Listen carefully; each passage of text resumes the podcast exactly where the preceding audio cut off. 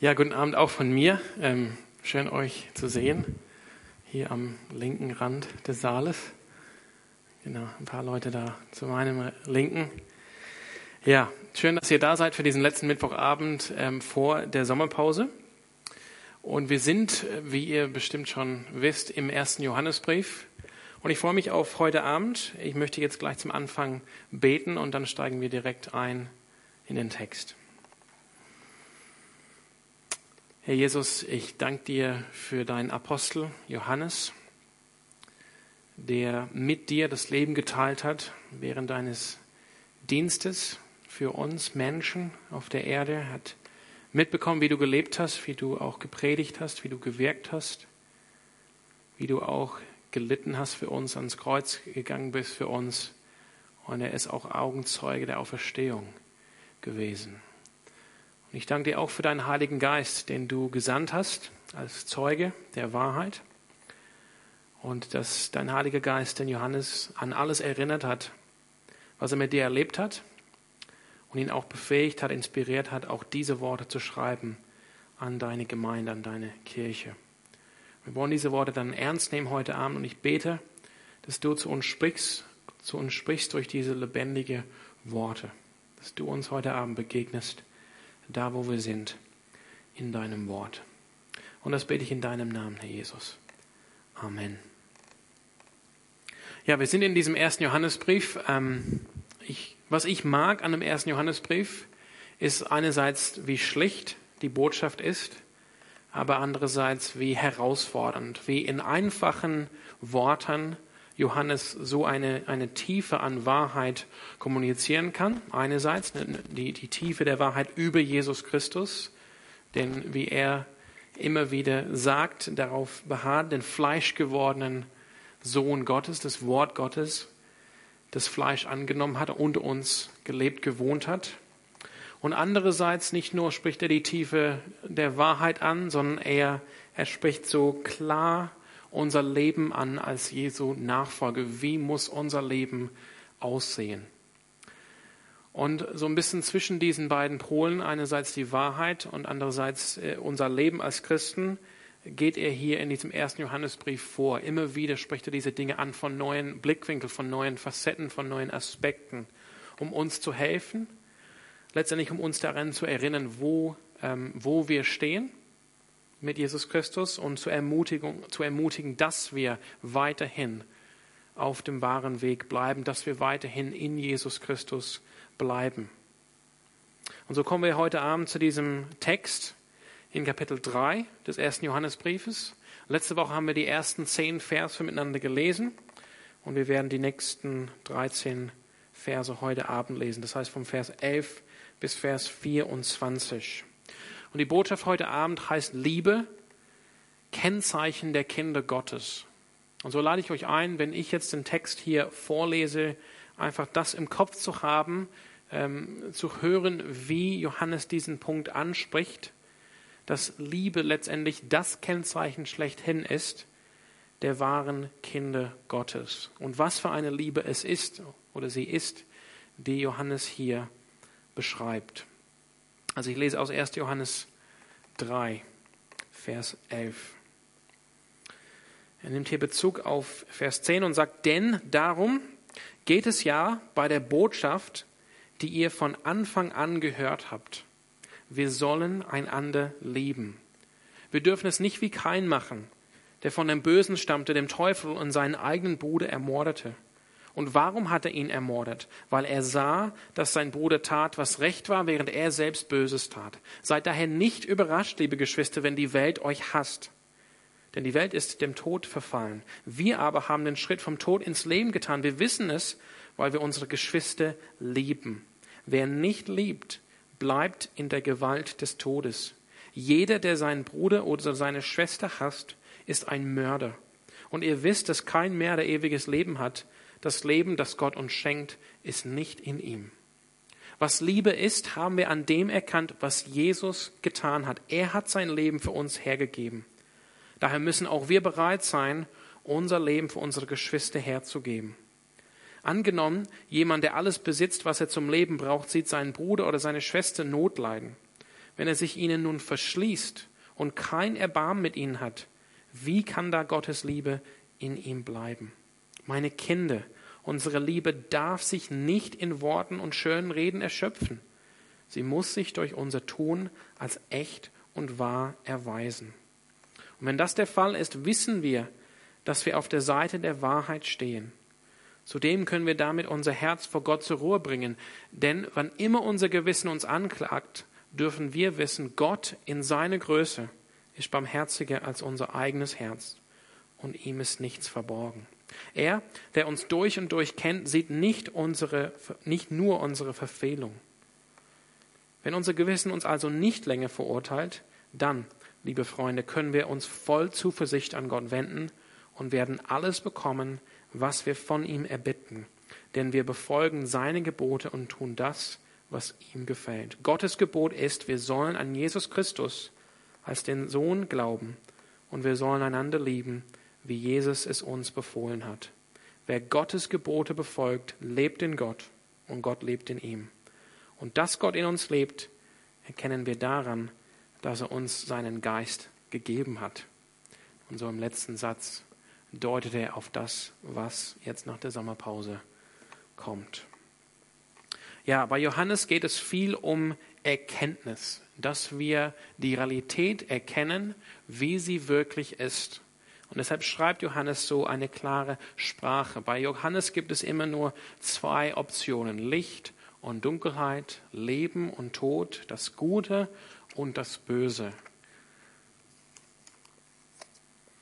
Und er möchte, dass wir erkennen, was das wahre was das Kennzeichen eines wahren Christen oder, oder der wahren Kinder Gottes sind, nämlich die Liebe. Da, darum geht es ihm heute Abend.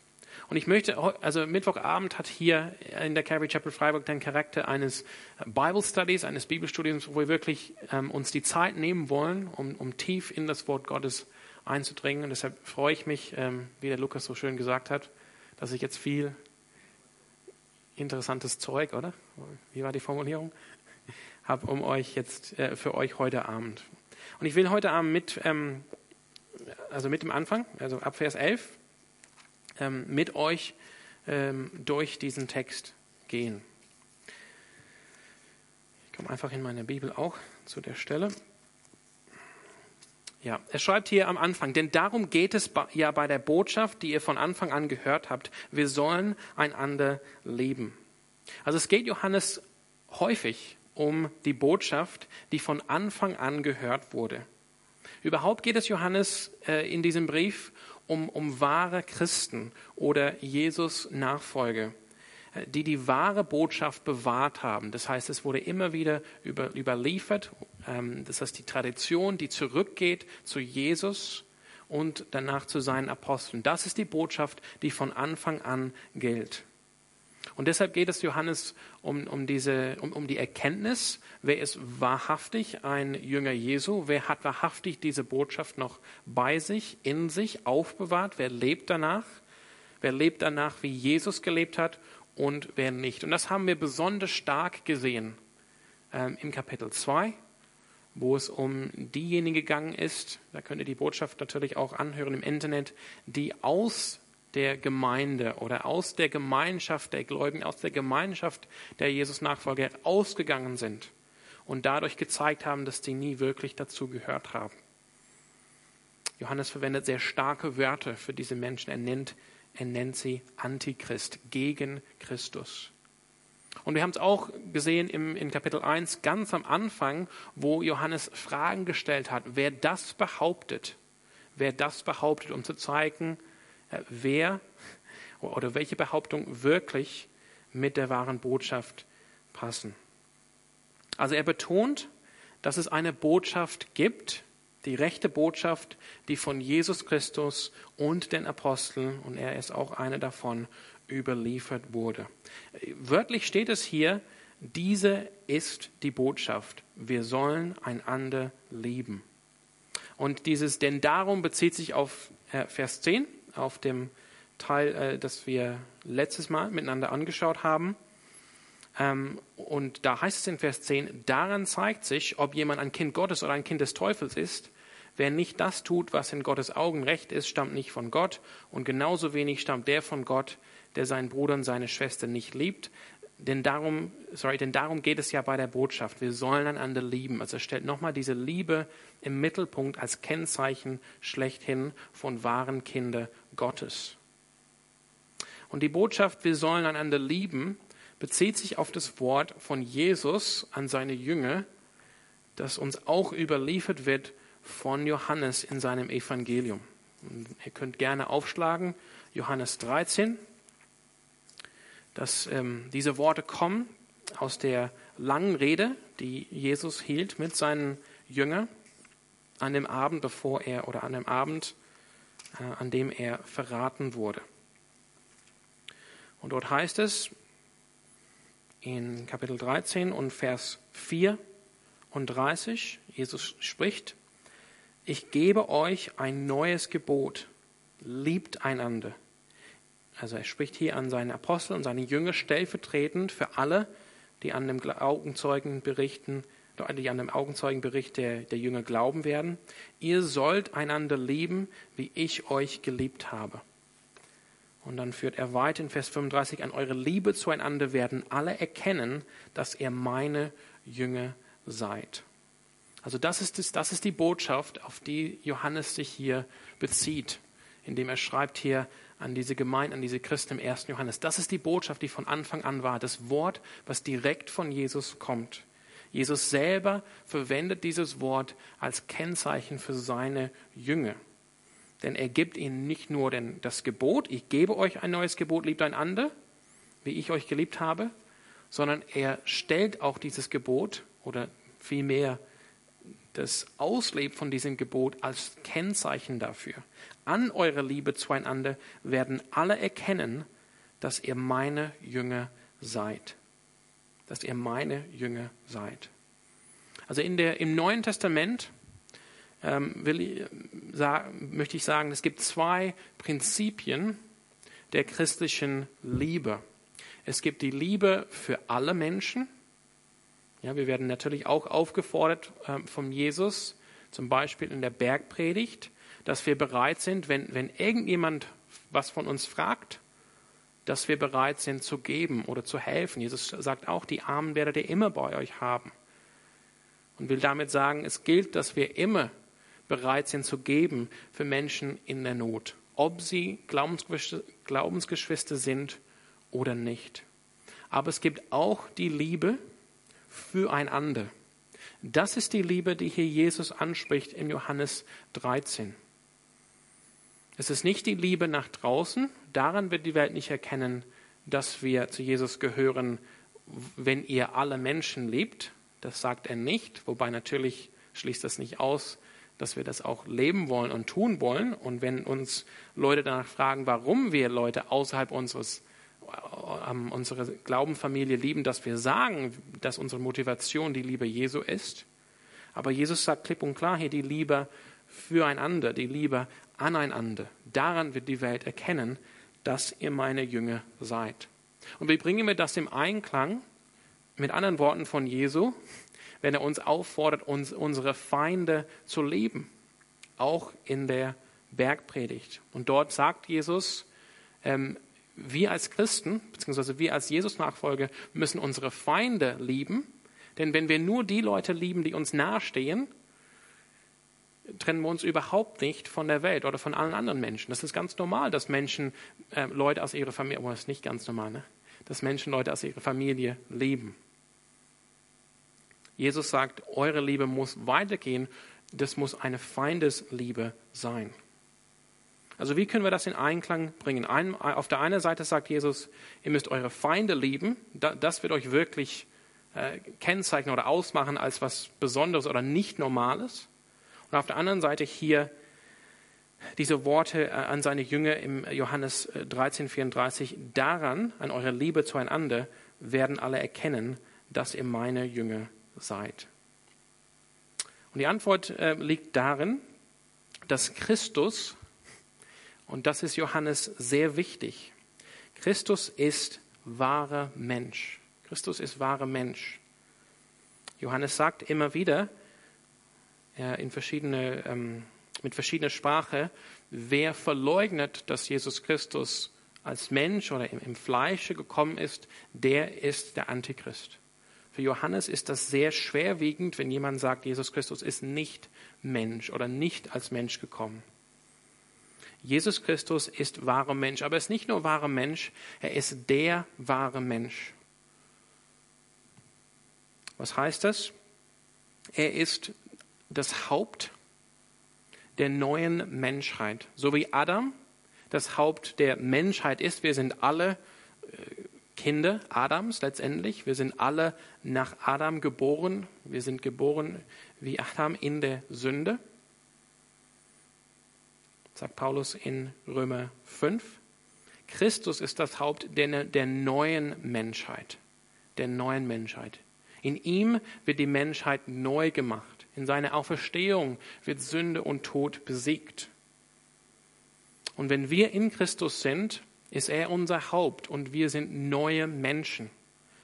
Und unsere Liebe füreinander ist nicht die, sag ich mal, normale Liebe von Familie, von Eltern für ihre Kinder, sondern diese Liebe ist ein Kennzeichen, dass wir Christi Jünger sind, denn es ist eine Liebe, die nicht bekannt ist für die Kinder Adams. Es ist eine völlig neue Liebe für, für andere Menschen, weil wir jetzt zu einer völlig neuen Menschheit gehören, nämlich die Menschheit, nämlich die neue Menschheit in Christus Jesus.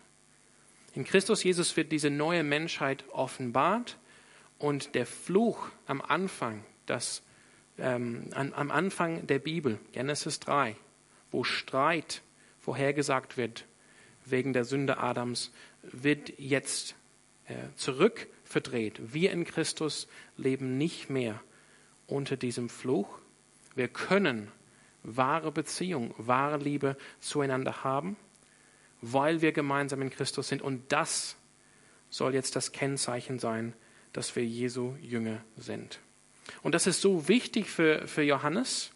Er erwähnt das, ähm, wenn wir zurückkommen zu seinem Brief, er erwähnt das nochmal in Kapitel 4, dreimal, in den Versen 7, 11 und 12 und nochmal in seinem zweiten Brief, dieses Kennzeichen der wahren Jünger Jesu oder der wahren Kinder Gottes ist, dass wir einander lieben. Also ich möchte es einfach ganz klar sagen, er schließt jetzt nicht aus, dass wir andere Menschen lieben außerhalb unserer Glaubensfamilie. Wir sind auf jeden Fall vom Neuen Testament dazu aufgefordert. Aber will sagen, diese Liebe füreinander, das muss uns kennzeichnen. Das ist das Kennzeichen, dass wir zur neuen Menschheit gehören in Jesus Christus. Wir gehören zu dem wahren Mensch, Jesus Christus. Und er kommt hier ähm, ganz am Anfang, jetzt schon in Vers 11, auf dieses Hauptthema für diesen Abschnitt, nämlich die Liebe füreinander ist das Kennzeichen der wahren Kinder Gottes. In Vers 12 äh, führt er dann fort mit einem negativen Beispiel. Wir dürfen es nicht wie Kain machen, der von dem Bösen stammte, dem Teufel und seinen eigenen Bruder ermordete. Und warum hat er ihn ermordet? Weil er sah, dass sein Bruder tat, was recht war, während er selbst Böses tat. Also er verwendet ein, ein, ein negatives Beispiel, das heißt, wir dürfen nicht sagen, sagt er. Wir dürfen es nicht so machen. Hier ist ein Beispiel, wie wir es nicht so machen. Und er bringt uns zurück an den Anfang. Wir sehen, wie die Kinder Adams, was die Kinder Adams ausmacht. Das ist die zweite Generation. Adam und Eva, ihre Söhne Kain und Abel. Um nochmal zu betonen, wir gehören nicht zu dieser alten Menschheit. Wir gehören zu der neuen Menschheit in Christus Jesus, in diesem wahren Menschen, diesem zweiten Adam, wie Paulus ihn auch nennt in Römer 5. Kain hat seinen Bruder nicht geliebt. Er hielte das Gebot nicht. Wir sehen, wenn wir Genesis aufmachen, ähm, was wir jetzt heute Abend nicht tun, dass Kains Opfer nicht angenommen wurde, weil er nicht gerecht gehandelt hatte. Das war der Auslöser dafür, dass Kain seinen Bruder nicht liebt. Das ist Johannes Interpretation hier in Vers 12 weil er sah, dass sein Bruder tat, was recht war. Abels Opfer wurde angenommen von Gott, weil Abel recht handelte.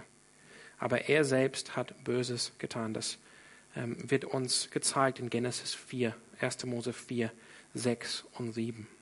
Aber es ist nicht nur, dass Kain seinen Bruder nicht geliebt hat. Er hat ihn ums Leben gebracht und er zeigte dadurch, laut Johannes hier, dass er zum Teufel gehörte. Und warum bringt Johannes jetzt dieses Beispiel? Er folgt hier sehr nah das Wort, dem Wort sorry, von Jesus Christus. In Vers 13 sehen wir die Verbindung. Seid daher, ich habe euch jetzt ein negatives Beispiel gegeben, seid nicht so wie kein, seid daher nicht überrascht, liebe Geschwister, wenn die Welt euch hasst. Er verbindet jetzt das Beispiel von Kain mit den Christen, an die er schreibt. Wenn Kain Abel umgebracht hat, weil er sah, dass sein Bruder tat, was recht war, während er selbst Böses getan hat, dann sollen Christen nicht überrascht werden, wenn die Welt uns hasst, wenn sie sehen, dass wir Gutes tun, obwohl sie Böses oder Schlechtes tun. Ja? So identifiziert äh, Johannes hier, also Rückidentifizierung, äh, die Welt wird identifiziert mit Kain, wie Kain seinen Bruder Abel gehasst hat und umgebracht hat. So, so äh, zeigt er uns, die Welt wird uns hassen, weil sie sehen, dass wir das Richtige tun und sie nicht. Und dieser Ausdruck, sei nicht überrascht oder seid nicht überrascht, das leitet immer eine wichtige Aussage ein. Das heißt, diese Aussage ist von Johannes, der, der häufig schreibt als, äh, als geistlicher Vater, ja, meine lieben Kinder, meine Freunde. Das ist eine ernsthafte Warnung hier an diese Christen. Nicht, euch nicht überraschen lassen von dieser Wahrheit. So ist es. Ihr sollt nicht erwarten, von der Welt. Ja, was meint er mit der Welt? Mit der Welt, äh, das Wort die Welt verwendet er häufig in diesem Brief, meint auch verschiedene Dinge. Hier meint er sozusagen äh, alle, die nicht zu Gott gehören, sondern im Unglauben leben. Und äh, ohne jetzt ähm, diese Aussage zu, zu ähm, sag ich mal, zu, zu heftig zu nehmen, die, weil sie keine Kinder Gottes sind, letztendlich Kinder des Teufels sind. Das heißt nicht, dass alles, was sie machen, ist jetzt teuflisch oder, oder sündhaft oder ähm, schlimm, aber die sind prinzipiell in ihrer Identifikation, Identifikation nicht mit Gott, sondern mit dem Bösen. Und er, soll, er sagt hier, also lasst euch nicht davon überraschen, das ist die Realität. Erkennt diese Realität. Genau, er, er hält sich hier sehr nah an Jesu Worte. Denn auch Jesus hat genau über dieses Thema gesprochen, wenn ihr nochmal Johannes 15 aufschlagt. Johannes 15, die Fortsetzung von dieser langen Rede, die Jesus gehalten hat, eben an dem Abend, an dem er verraten wurde. Und dort lesen wir in Vers 9, wie mich der Vater geliebt hat, so habe ich euch geliebt. Bleibt in meiner Liebe. Wenn ihr meine Gebote, Gebote haltet, werdet ihr in meiner Liebe bleiben. Dann nochmal das Liebesgebot 15.12. Liebt einander, wie ich euch geliebt habe. Das ist mein Gebot. Das hat Jesus gesagt und genau hat Johannes hat über das Gleiche jetzt geschrieben, gesprochen in seinem Brief. Jesus spricht darüber, dann kommt der Vers 18. Äh, sorry, Vers 17, einander zu lieben, das ist das Gebot, das ich euch gebe. Jesus wiederholt dieses Gebot. Und gleich kommt Jesus hier drauf, Vers 18, wenn die Welt euch hasst, dann denkt daran, dass sie mich schon vor euch gehasst hat. Darum kommt Johannes jetzt auf das gleiche Thema. Er hat im Kopf, wenn er, diesen, wenn er diesen Brief schreibt, das Gebot von Jesus Christus aus dieser Rede. Äh, nicht nur, dass er, wie wir vielleicht mal das Evangelium nach Johannes gelesen hat, er hat es geschrieben. Es ist seine persönliche Erinnerung. Er erinnert sich an diesem Abend. Was hat Jesus mir, uns Aposteln, uns Jüngern gesagt?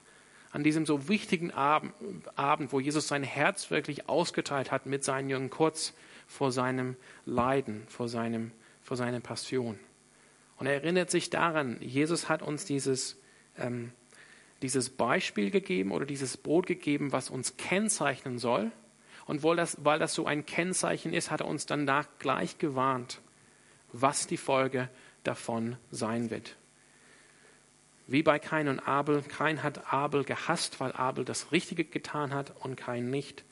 So sagt Johannes, indem er hier ähm, ein Echo von Jesus Christus ist. Die Welt wird uns hassen, wenn wir wirklich diese Liebe leben.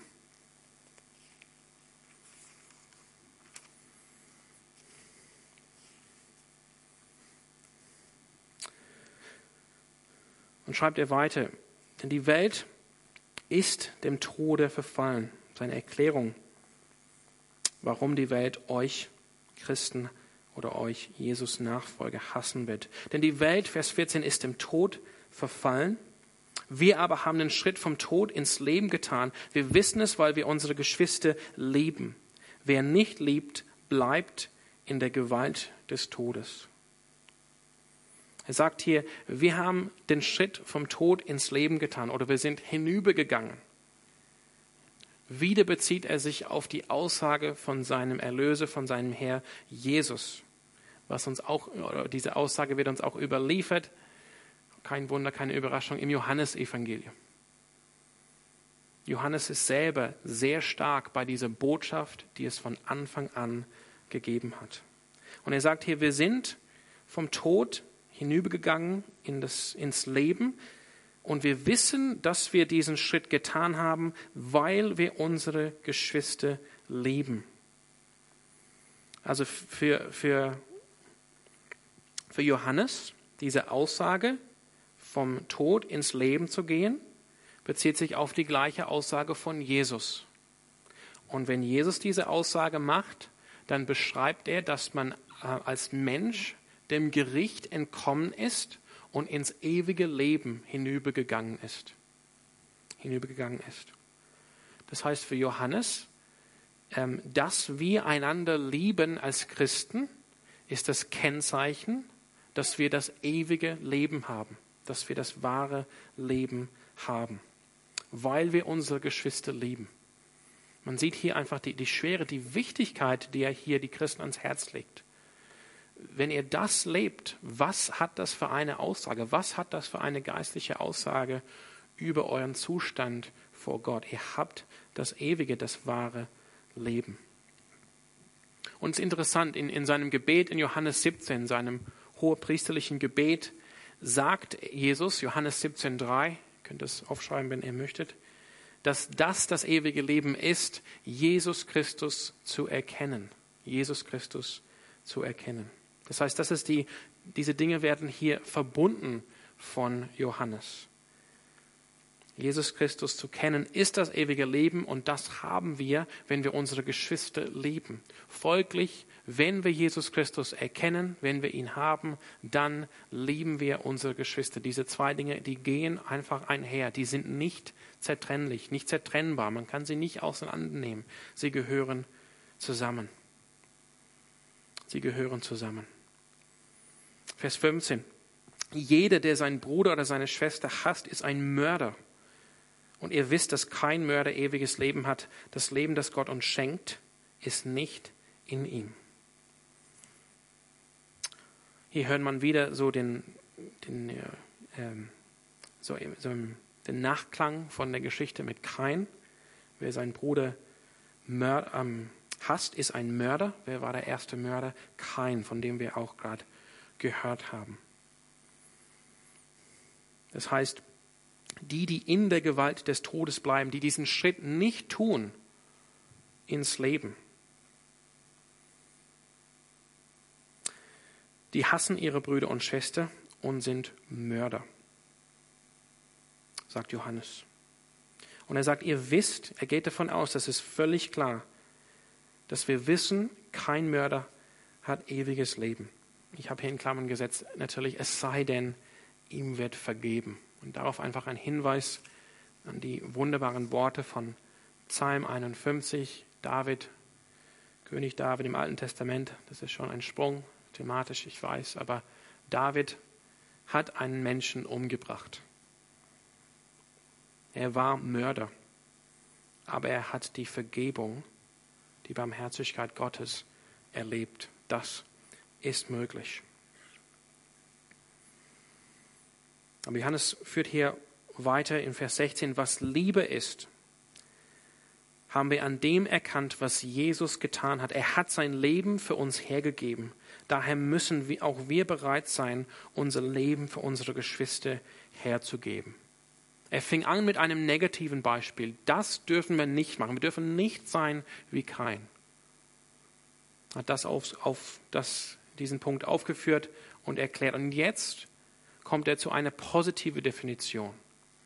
So ist die Liebe. Hier ist ein Beispiel für uns von Liebe und das sind herausfordernde Worte. Wir haben Liebe erkannt, also er gibt uns hier keine Definition im Sinne eines Wörterbuchs, dass Liebe bedeutet dies und dies, sondern er, er stellt uns ein Beispiel vor Augen. Er stellt uns das christliche Beispiel schlechthin vor Augen, nämlich das, was Jesus getan hat am Kreuz. Er hat sein Leben hergegeben für uns, zu unserem Guten, für uns zum Segen. Hat Jesus selber gesagt, dass keine Liebe größer ist als die Liebe von einem, der bereit ist, sein Leben herzugeben für seine Freunde. Und Johannes gibt uns das hier nicht einfach als Beispiel, dass wir so in, in bequemen Kinosessel so betrachten können aus der Ferne und denken, hm, nett, schön. Sondern er gibt uns das hier als Beispiel, dem es nachzuahmen gibt. Daher müssen auch wir, und müssen ist nicht zu stark, müssen auch wir bereit sein, ähm, wenn ihr jetzt eure Bibeln aufhabt, ihr seht, da sind komische, komische äh, Anführungszeichen, auf, je, auf beiden Seiten von bereit sein. Das heißt, diese kleine Einschub ist nicht im Urtext. Es lautet einfach, daher müssen auch wir unser Leben für unsere Geschwister hergeben. Es ist nicht einfach eine Einladung, überlegt euch mal, ob ihr das machen wollt. Das Wort, was äh, dahinter steckt, ähm, in, in, in, den sonstigen Stellen im Neuen Testament wird das oft mit Pflicht übersetzt oder muss. Oder wir sind gebunden zum Beispiel. Das hat diese, diesen Geschmack. Also das, es gilt dem Beispiel von Jesus hier nachzuahmen, wenn wir seine Nachfolge sind. Ich habe hier ein Zitat ähm, von Augustinus. Schreibt hier über diesen Vers, uns wird hier das Vorrecht gegeben, dass wir unser Leben für unsere Geschwister hergeben. Er bezeichnet das als Vorrecht. Dann stellt er die Frage, aber bist du bereit, für Christus zu sterben? Bist du bereit, für Christus zu sterben? Realität, das war Realität zu der Zeit von Augustinus. Es ist Realität für viele von unseren Glaubensgeschwistern auf der Welt. Aber wir wollen wirklich hier die Zeit nehmen, vom Heiligen Geist zu hören an dieser Stelle, das aufzunehmen. Nicht nur als nettes Wort, was man jetzt nachher bei Melone und Apfelstrudel, falls es den gibt, ähm, vergessen kann, sondern als Wort, was wirklich unser Leben ändert. Ich habe am Anfang gesagt, Johannes geht es um Erkenntnis, dass wir die Realität erkennen, wie sie wirklich ist. Und dieses Wort schreibt er ganz klar an die Christen. Das ist das Beispiel, was Jesus uns gegeben hat. Und diesem Beispiel gilt es nachzuahmen. Ich bin an der Stelle an dem Wort von äh, Paulus erinnert in 1. Korinther, wo er, wo er schreibt, ähm, ihr sollt mir nachahmen, wie ich Christus Jesus nachahmen. Also Paulus hat das gesehen als sein Lebensauftrag, Jesus Christus nachzuahmen. Und wie wir wissen aus der Geschichte, auch Paulus ist diesem Beispiel gefolgt von Jesus Christus. Aber dann gibt Johannes im Vers 17 uns ein anderes Beispiel von Liebe füreinander. Angenommen, jemand, der alles besitzt, was er zum Leben braucht, sieht seinen Bruder oder seine Schwester. Also auch hier ist der Bezug. Das sind Menschen innerhalb, innerhalb der Glaubensfamilie. Er sieht seinen Bruder oder seine Schwester Notleiden. Wenn er sich ihnen nun verschließt und kein Erbarmen mit ihnen hat, wie kann da Gottes Liebe in ihm bleiben? Also das ist ein Beispiel, aber es ist jetzt nicht erschöpfend, das ist das einzige Beispiel von Liebe füreinander, dass wenn, wenn einer von uns viel hat, dass er einem anderen gibt, der nicht viel hat. Das ist nur ein Beispiel. Und er stellt hier eine rhetorische Frage. Und ich glaube, wir, wir alle wissen, welche Antwort hier erwartet wird. Wie kann da Gottes Liebe in ihm bleiben? Die Antwort, die erwartet wird, sie kann nicht in ihm bleiben, wenn das der Fall ist, wenn er sich so verhält. Die Liebe für die Geschwister.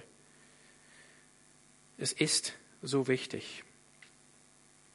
Aber es ist interessant, Johannes gibt uns jetzt nicht hier viele Beispiele. Er hat jetzt nicht das Bedürfnis, hier tausend und ein Beispiel zu geben, damit jedes irgendwie klar hat vor Augen, okay, was heißt das? Sondern er geht davon aus, ähm, dass diese Worte so klar sind, so schlicht sind, einerseits aber so tief sind, dass wir erkennen, was hier gemeint ist. Und das möchte ich euch auch nahelegen. Es ist eigentlich klar, es ist eigentlich klar, was es heißt, uns, uns als Geschwister gegenseitig zu lieben. Es ist klar. Aber er führt hier fort, meine Kinder. Unsere Liebe darf sich nicht in Worten und schönen Reden erschöpfen. Sie muss sich durch unser Tun als echt und wahr erweisen. Jetzt möchte er aber inständig mit den Lesen, ähm, oder er möchte die, die Leser anflehen. Also das sollte er jetzt aufnehmen. Nimm das hier ernst, was ich euch sage. Ich gebe euch diese Weisheit als liebender Vater im Glauben, als, als liebender Ältester der Gemeinde Jesu, als Apostel, als Bote direkt von Jesus. Nimm diese Worte auf, die sind wichtig. Meine Kinder, er spricht sie mit Liebe an, wie ein Vater seinem Kind anspricht und möchte, dass es diese Weisheit aufnimmt, damit es ihm gut geht, damit es ein, damit er kein Leiden, kein Schaden erlebt. Nimm das hier auf. Unsere Liebe darf sich nicht in Worten und schönen Reden erschöpfen. Sie muss sich durch unser Tun als echt und wahr erweisen. Und ich glaube, wir, wir alle kennen die, die anderen Stellen im Neuen Testament, wo auch davon geredet wird. Ich denke zum Beispiel an die Worte in ähm, im Jakobusbrief, wo Jakobus spricht von wahrem Glauben, der sich zeigt durch Taten. Ich denke an die Worte von dem Apostel Paulus im zum Beispiel Römerbrief. Auch schöne Werte, die ich Gästen äh, auf einer Hochzeit gehört habe, wo Paulus über echte Liebe spricht. Echte Liebe, die sich zeigt, auch in Taten. Das ist, das, ähm, das ist die neutestamentliche Lehre von Liebe und von wahrem Glauben. Sie muss sich zeigen, zeigen in unser Tun als echt und wahr. Wir dürfen nicht nur über und von Liebe sprechen oder einfach nett sein. Gemeint ist hier nicht einfach nett sein. Und ich, ich blicke hier auf so viele nette Gesichter. Ne? die einfach mich, mir anlächeln. Aber das ist jetzt nicht die Erfüllung von diesem Gebot. Sondern es muss sich auch zeigen. Wir, wir, wir müssen es auch üben. Jeder muss seine eigenen Ressourcen einsetzen, um die Nöte oder, oder um den anderen Geschwister in ihren Nöten zu helfen. Und nicht nur als Reaktion, das finde ich ganz, ganz wichtig hier. Es ist wirklich die Einladung, wenn man sich zurücklehnt in diesem Kinosessel dass man eher reaktiv ist. Ich warte, bis auf was auf mich zutrifft und dann reagiere ich drauf. Und reaktiv wäre einfach fröhlich mein Leben zu führen und klar, wenn ich einem, wenn ich Not begegne, dann helfe ich, aber ansonsten mache ich mir keine Gedanken darüber. Aber es ist vielmehr hier, er muss sich erweisen. Da ist, das ist mehr gemeint, als nur reaktiv zu sein. Ich glaube, man kann gut leben hier in Freiburg als Christ, in der Gemeinde, vielleicht in einer Hochschulgruppe, vielleicht in einem Gebetshaus, ohne wirklich Not zu sehen bei den Geschwistern. Man kann sich auch sehr klug fernhalten von Nöten. Was hier gemeint ist, wirklich offene Augen zu haben, strategisch zu denken, also aus, aus äh, diese Stelle ernst zu nehmen, will ich jetzt behaupten, das ist die Quelle für die christlichen Hilfswerke, die es gibt für Christen in der Not weltweit und natürlich nicht nur für Christen, sondern für andere. Nicht nur reaktiv zu warten, bis ich was sehe und dann vielleicht zu handeln, sondern aktiv. Ich will, dass, dass meine Liebe sorry, doch, dass meine Liebe sich erweist in Taten. Ich will aktiv jetzt strategisch überlegen und fortgehen. Und es muss sichtbar sein. Auch ein wichtiges Begriff für Johannes. Johann, Jesus Christus ist sichtbar geworden. Gott ist sichtbar geworden in, in, ähm, in Jesus Christus. Für, für Johannes, das muss sichtbar sein. Es kann nicht einfach ein, ein, ein Gedanke sein ähm, oder irgendwelche schöne Worte, es muss auch sichtbar sein. Das ist überhaupt ein, ein Zeichen, muss sichtbar sein. Ansonsten ist es kein Zeichen. Und er sagt, okay, wenn unsere, wenn unsere, ähm, unsere Liebe durch unser Tun als echt und wahr erweist, wenn das der Fall ist, Vers 19, wissen wir, dass wir auf der Seite der Wahrheit stehen. Zudem können wir damit unser Herz vor Gott zur Ruhe bringen. Denn wann immer unser Gewissen uns anklagt, dürfen wir wissen, Gott in seiner Größe ist barmherziger als unser eigenes Herz und ihm ist nichts verborgen. Er, der uns durch und durch kennt, sieht nicht nur unsere Verfehlung. Ich muss hier sagen, diese Textstelle ist nicht unbedingt eindeutig in der Ursprache. Von daher, es gibt einige Versuche hier zu erklären, was äh, Johannes meint. Aber ich meine hier, dass er einen Punkt anspricht in Bezug auf unser Tun, was aber unser Gebet betrifft, was unsere Zuversicht betrifft, wo wir jetzt vor Gott stehen wollen, bis er wiederkommt. Und zunächst stellt er hier fest, wenn wir diesem Gebot der Liebe nachkommen, und nicht nur hier nach dem Buchstaben, sondern auch nach dem Geist, nach dem Herzen, also fröhlich geben, fröhlich dienen, dann können wir Gewissheit haben, dass wir zur Wahrheit gehören. Wenn das der Fall ist, wissen wir, dass wir auf der Seite der Wahrheit stehen und zudem können wir damit unser Herz vor Gott zur Ruhe, bringen. Nach dem Prinzip, wenn wir das tun, wenn wir die Dinge tun, die zu der Wahrheit passen und die von der Wahrheit verlangt werden, dann können wir wissen, dass wir zur Wahrheit gehören. Wir tragen die Zeichen, dass wir dazugehören. Das ist, was der Punkt ist. Aber es heißt eigentlich in Vers 19 nicht wissen wir, sondern wir werden wissen. Wir werden wissen. Es ist Zukunft. Also es geht hier also nicht allgemein um Zuversicht oder Sicherheit vor Gott in, in unserem Glauben, sondern es geht womöglich hier um eine Glaubenskrise. Gehöre ich wirklich zu Gott? Ich denke, das ist eine Frage, die jeder von uns mindestens einmal in seinem Leben als Christ sich stellt, gehöre ich wirklich zu Gott? Johannes sagt, wir sollen uns unser Leben anschauen bezüglich der Liebe, ob unsere Liebe sich als echt und wahr erweist durch unser Tun. Das ist ein, eine Hilfe, um zu erkennen, ob wir wirklich zu Gott gehören. Aber es kann ja sein, ja, nicht, es kann ja sein, es wird wohl sein, dass wir, wenn wir echt sind, wenn die Realität erkennen, wie sie wirklich ist, dass wir entmutigt sind von einer solchen Selbstprüfung. Wir erkennen, wir lieben die Geschwister nicht, wie wir sollen. Als ich ähm, durch diesen Text gegangen bin, gegangen bin, ist mir das auch wieder voll klar geworden. Meine Liebe ist nicht vollkommen, überhaupt nicht vollkommen.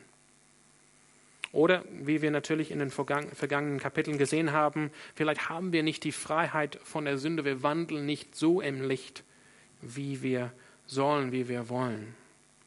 Doch, sagt hier Johannes in Vers 20, denn wann immer unser Gewissen uns anklagt, wenn das passiert, wenn wir merken, uh, diese Selbstprüfung ist hart, dürfen wir wissen, Gott in seiner Größe ist barmherziger als unser eigenes Herz und ihm ist nichts verborgen. Wir können Gott hier anvertrauen, denn er ist größer als wir und er kennt alle Dinge. Und genau das ist der Punkt, ähm, den Paulus macht in 1. Korinther 4. Ich möchte kurz die, die Stelle mit euch lesen. Paulus schreibt einfach so, ja, juristisch schön im Vergleich zu Johannes. Ist nicht so schwebend. 1. Korinther 4, 3 bis 5.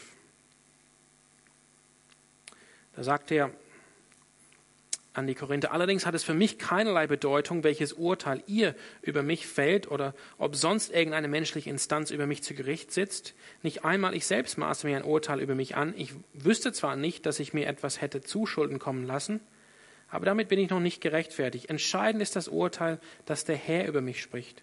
Urteilt also nicht vorschnell, sondern wartet, bis der Herr kommt. Er wird alles Verborgene ans Licht bringen, alles, was jetzt noch im Dunkeln liegt und wird die geheimsten Gedanken der Menschen aufdecken, dann wird jeder von Gott die Anerkennung bekommen, die er verdient.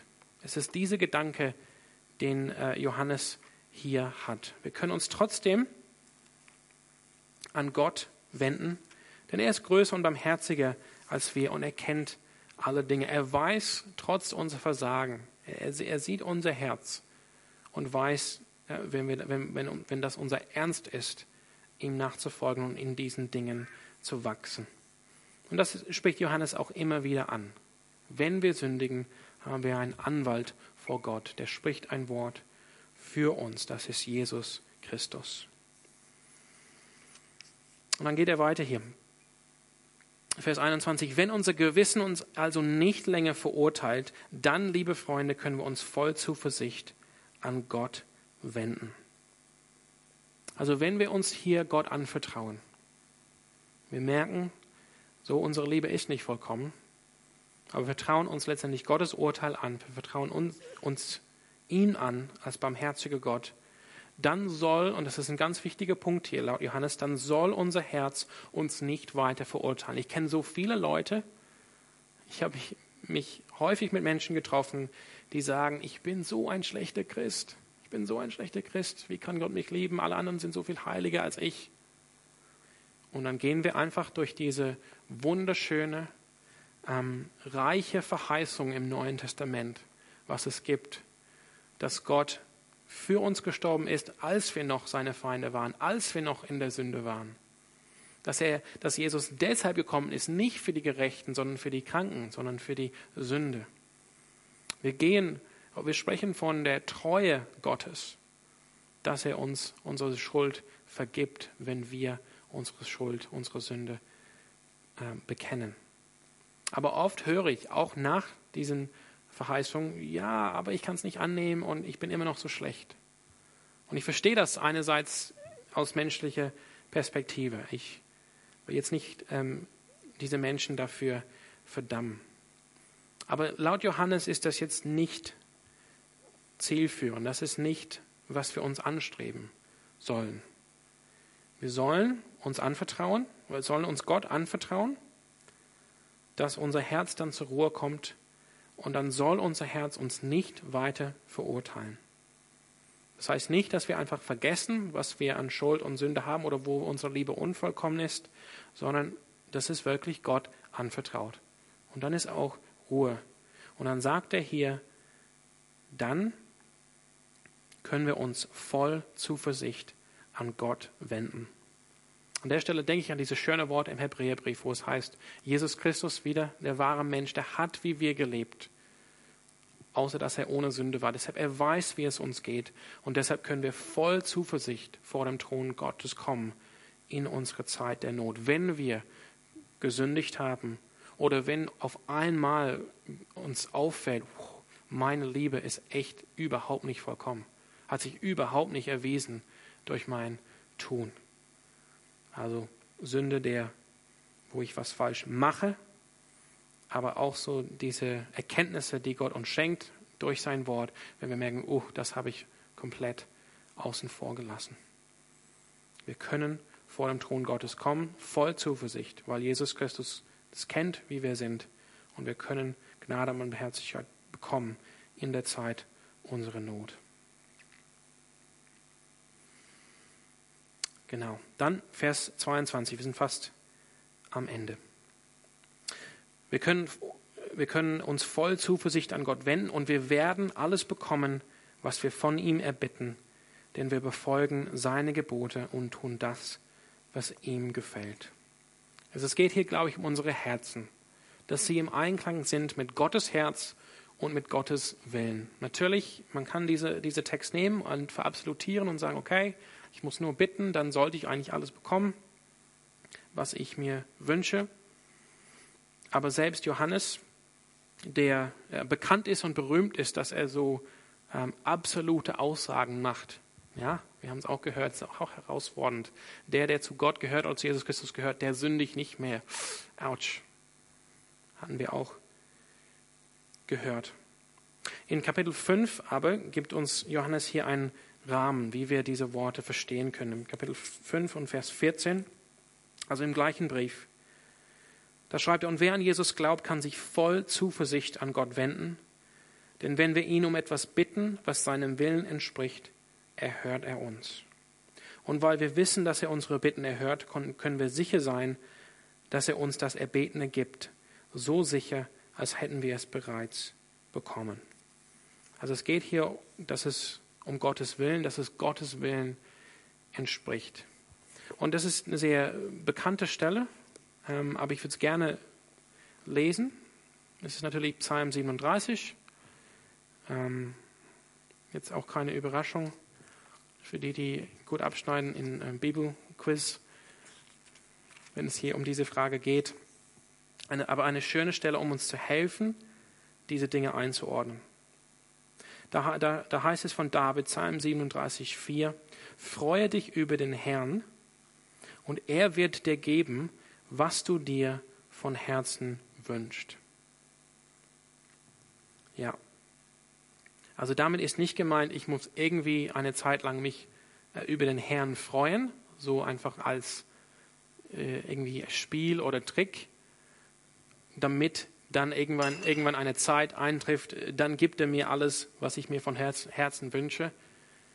Ja, also materialistisch vielleicht ein neues Haus oder ein neues Auto oder Playstation, sondern es geht darum, was eigentlich der Sinn von Gebet ist, dass in Gebet, in Kommunion mit Gott, mein Wille, meine Wünsche, mein Herz wird verändert, dass es mehr und mehr Gottes Willen, Gottes Herz, Gottes Wünsche spricht. Und diese Veränderung findet statt, wenn ich mich freue über den Herrn, wenn ich meine Freude in Gott finde, in seinem Wesen, in seiner Offenbarung, in seinem Plan, in seiner Lehre, in seiner Kirche und so weiter. Dann wird er mir geben, was ich mir von Herzen wünsche, weil dann nämlich werde ich mir genau das wünschen, was sich Gott auch wünscht. Ich denke, das gleiche Prinzip ist hier bei Johannes. Es geht darum, dass wir so im Einklang sind mit Gott, dass wir, von, dass wir einfach aus unserem Herz aus beten für Dinge, die auch Gott möchte. Denn wir befolgen seine Gebote und tun das, was ihm gefällt. Vers 22. Und seine Gebote und das, was ihm gefällt, das wird uns dann ähm, vorgestellt, erklärt im nächsten Vers. Gottes Gebot ist, wir sollen an Jesus Christus als den Sohn Gottes glauben und wir sollen einander lieben, wie Jesus es uns befohlen hat. Also ein Gebot mit zwei Teilen. Wir sollen, das, das Gebot Gottes ist es, wir sollen an Jesus Christus als den Sohn Gottes glauben und wir sollen einander lieben. Auch hier hält sich Johannes sehr nah an dem Wort von seinem Meister Jesus Christus das Gebot an Jesus Christus zu glauben als Sohn, das wird uns zum Beispiel überliefert im Johannes 6, Vers 29. Und wir haben schon das Liebesgebot gehört, Johannes 13, 34. Und ich glaube, es ist sehr wichtig. Hier werden die zwei Stränge wieder zusammengebracht werden. Nämlich der richtige Glaube und die richtige Praxis, das richtige Leben, die sogenannte Orthodoxie und die Orthopraxie. Und es ist sehr wichtig in unserer Zeit, dass wir wie Johannes diese zwei Dinge zusammenhalten und nicht gegeneinander aussperren lassen. Ich glaube, grob gesagt kann man sagen, die, die den Fokus so schwer auf Orthodoxie, auf rechte Glaube und rechte Lehre legen, das sind die Fundamentalisten. Alles muss entsprechend dem Buchstaben stimmen. Ansonsten wird man rausgeschmissen oder es ist Sünde. Und, und, und alles, alles wird dann erhoben auf dem gleichen Level hat genau die gleiche Wichtigkeit. Es ist genauso wichtig, ob man jetzt bekennt, Jesus Christus ist der Sohn Gottes. Das hat genauso eine Wichtigkeit für Fundamentalisten, wie, keine Ahnung, dass Frauen Röcke tragen müssen oder man das jetzt nicht Brettspiele spielen darf. Alles wird auf diese Level gebracht. Das ist wichtig, die Wahrheit. Und was dabei bleibt oder was dabei fehlt, vielmehr, ist die Liebe. Das wahre Handeln, die wahre Liebe voneinander.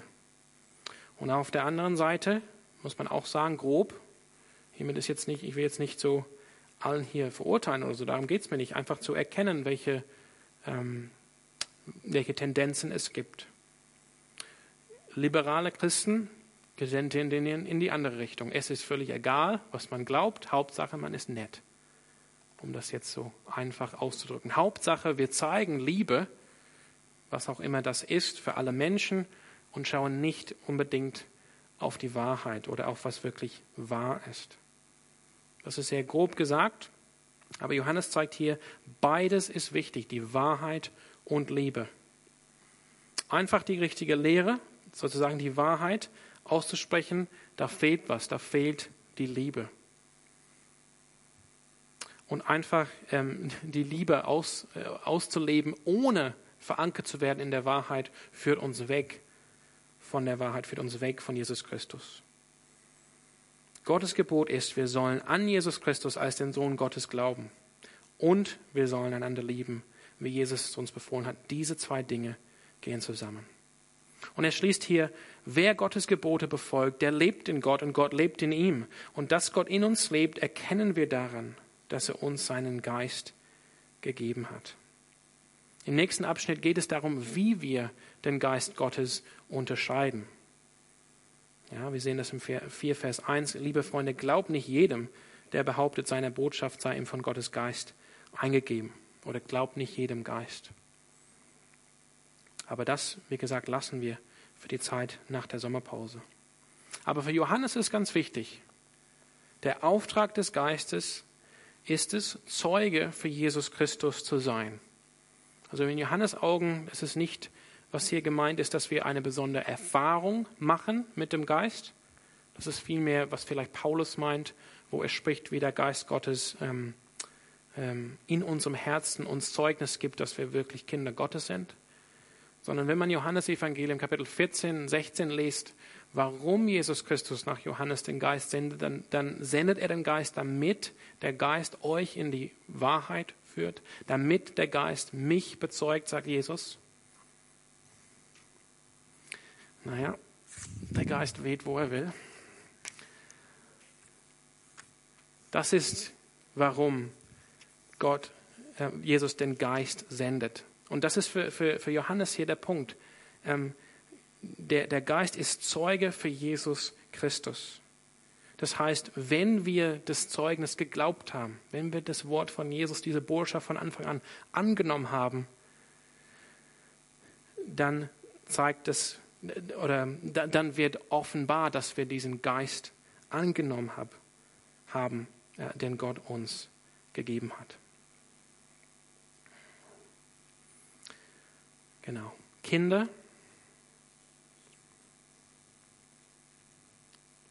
Kinder Gottes zu sein.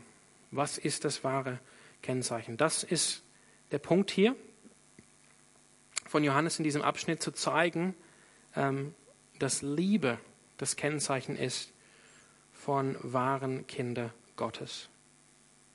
Ich, ich schließe hier mit einem äh, Zitat ab. Ähm, diejenigen, die an Gottes Sohn glauben und uns gegenseitig lieben, wie er das befohlen hat, das sind diejenigen, die wahrhaftig in Gott leben und wo in denen Gott wahrhaftig lebt. Und so kommt Johannes wieder auf sein Hauptthema in, diesem Brief, dass er zeigen möchte seinen Lesern, wie man unterscheiden kann zwischen denen, die behaupten, dass sie in Gott leben, mit Gott leben, aber die das nicht tun, nämlich die, die von der Gemeinschaft ausgegangen sind, wie man die unterscheidet von denen, die das tun, wie Johannes, die bleiben wahrhaftig, die bleiben treu in der Botschaft, die sie von Anfang an gehört haben. Amen.